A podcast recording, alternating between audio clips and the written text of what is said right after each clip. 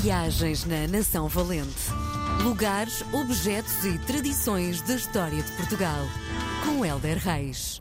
Dia de recebermos na RDP Internacional o meu amigo Helder Reis. Viagens na Nação Valente é o mote das nossas conversas semanais e é sempre um prazer renovado conversar e aprender com o Helder. Viva, Helder. Alô, muito obrigado. És um querido nas apresentações. Bom. Já me disseram isso, sabes? Olha, o Miguel deve gostar mesmo muito de ti, vocês são muito amigos. Eu somos, somos, nunca estivemos juntos, mas gostamos muito, muito um do outro. Mas sabes que é possível, com muitos anos de, de experiência na rádio, a conclusão que se chega é que é possível criar laços afetivos.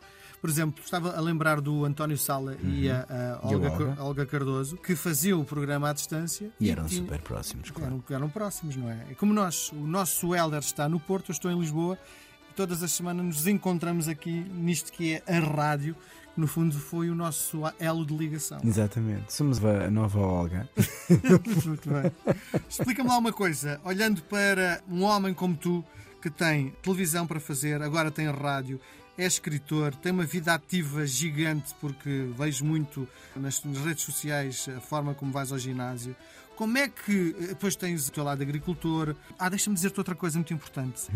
Fiz eh, aquela tua recomendação ao longo do mês de dezembro, comecei no dia 9 de dezembro, a tomar todos os dias uma colher de sobremesa de pólen. O que é certo é que a primavera passou por mim, deste ano, sem sentir o peso das alergias. A sério? Extraordinário. Fico mesmo muito feliz. É porque, de facto, pólen e o- a própolis são dois elementos que fortalecem mesmo muito o nosso corpo. E as pessoas deviam ter o hábito de os inserir na dieta alimentar porque hum, são 100% naturais. Eu, quando eu falo destas questões, na verdade é um suplemento alimentar 100% natural, não tem... A própolis é diluída numa solução glicólica, mas é só mesmo isso. O pólen não. O pólen é- sai do campo, é desidratado e limpo e é engarrafado. Portanto, não leva nada de qualquer manipulação, tal como o mel. Mas o pólen não é doce, não, não tem as calorias do mel, é proteína essencialmente e depois muitas propriedades que vão fortalecer muito o nosso sistema imunitário.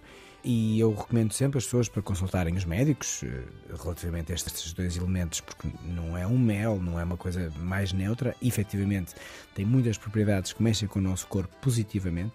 E eu sei que se as pessoas consumissem mais estes produtos de uma forma regular, iam ter muitos menos problemas e iam gastar muito menos dinheiro na farmácia. E eu este ano alergias não tive. É, porque é um boost de energia e de força para o nosso corpo. E 100% natural, que é incrível. Sim. Bom, tinha deixado uma conversa no ar, eh, Então. que era eh, tentar perceber como é que consegues gerir o teu tempo Ah, com tanta coisa para fazer. sabes que eu, eu faço de facto muita coisa, mas não faço tudo ao mesmo tempo, não é? E o dia tem 24 horas e a semana são 8 dias. E Oito, sete.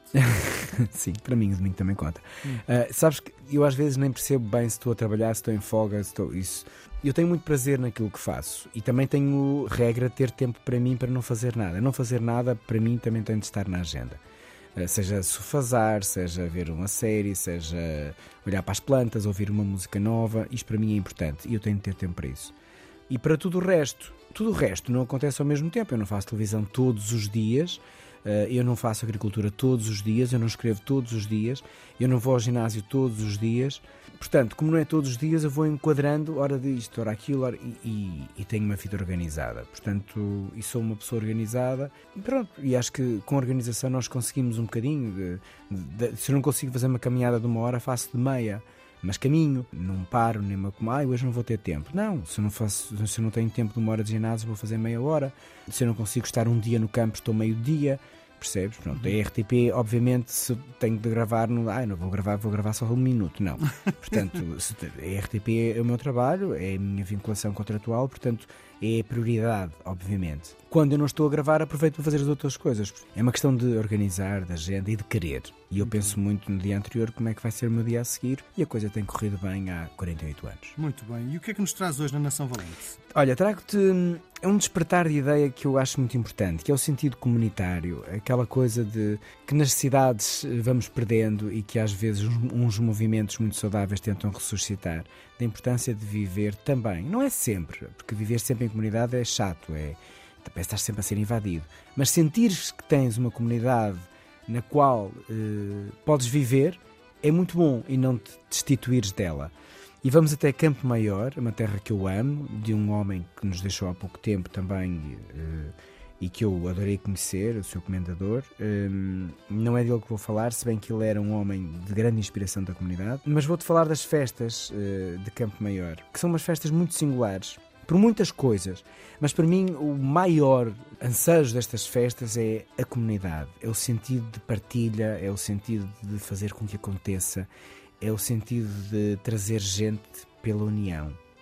E nós depois podemos replicar isso no sítio onde vivemos em variedíssimas formas. Eu tenho, por exemplo, muita pena que os condomínios sejam sempre sítios de quase desagregação, de desentendimento, de chatice, onde podiam ser sítios agradáveis, onde se nós puséssemos o chip daquilo que eu faço vai influenciar a vida do outro. Portanto, vamos tentar criar aqui uma sinergia. Não é dar... boa relação com a vizinhança, é isso? É, mas é uma relação que pode ser mais do que bom dia, boa noite e até amanhã. Sim.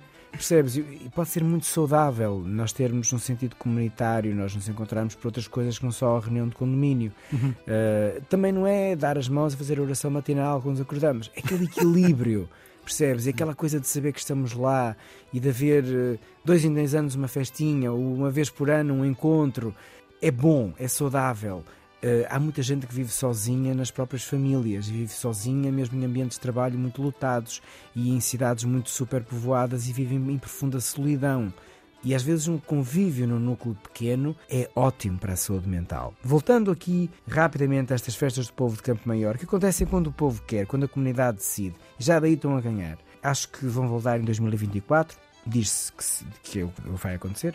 O que é que elas são? São amor, são talento, são compromisso e são comunidade. São 20 km de decoração de flores feitas pelas pessoas. São 30 toneladas de material, mais de 5 mil pessoas com vontade de ajudar e de erguer, e esta palavra faz muito sentido. Esta arte popular posta na rua para que todos possam usufruir. É muito generoso, não é?